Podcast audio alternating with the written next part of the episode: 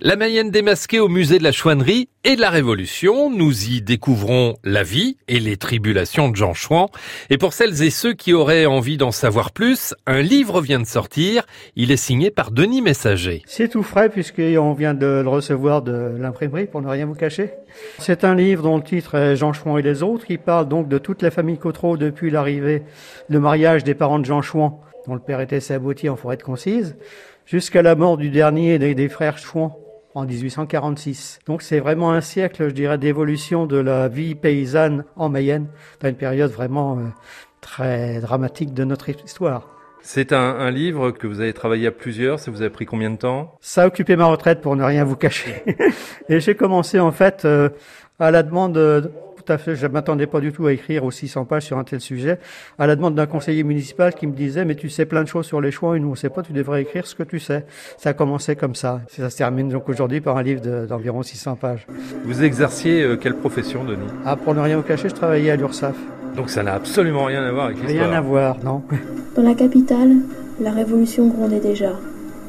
C'est dans ce contexte que naquit la chouannerie. Si vous aimez la peinture et les coiffes, rendez-vous au musée Jean Chouan cet été.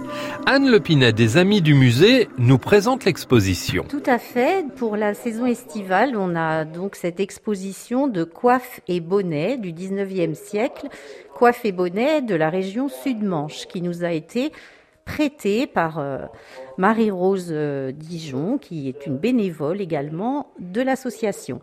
Et également, nous avons une, une exposition de gravures, de peintures, euh, réalisée également par Marie-Rose et qui est intitulée Arbre. Il y a quelques projets hein, qui sont en cours euh, pour euh, le musée. Euh, le premier, c'est à la rentrée. Nous avons au moment de, des journées du patrimoine, donc le 18 et 19 septembre, Gilles Rab, qui se propose de raconter euh, une pièce qu'il a écrite et qui s'intitule Jean Chouan raconté par son frère. Et c'est là que tout a commencé pour notre famille, le 15 août 1792. Dans la Mayenne démasquée la semaine prochaine, nous vous raconterons encore des histoires. Nouvelle étape, nouveau musée.